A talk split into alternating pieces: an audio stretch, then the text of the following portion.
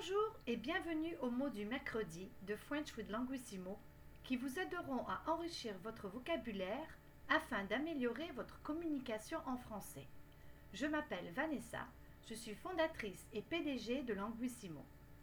Aujourd'hui, je vais couvrir la différence entre apporter et amener. Apporter veut dire to bring. Il s'utilise quand on veut apporter quelque chose. Par exemple, j'ai apporté du vin à la soirée. I brought some wine to the party. Ou nous apporterons les documents à signer demain.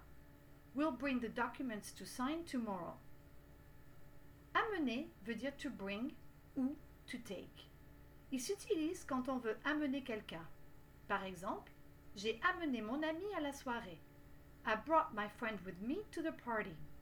Ou nous amènerons les enfants à la garderie demain. We'll take the kids to daycare tomorrow. Veuillez noter que le verbe emmener est souvent utilisé dans la langue parlée au même sens que amener.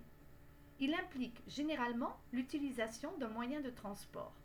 Par exemple, il a emmené les enfants à l'école.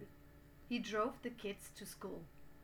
Prononcez bien le a dans amener et le en dans emmener. Question de pratique. Qu'apportez-vous à une fête généralement?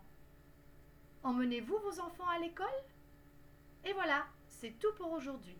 J'espère que ce podcast vous a plu.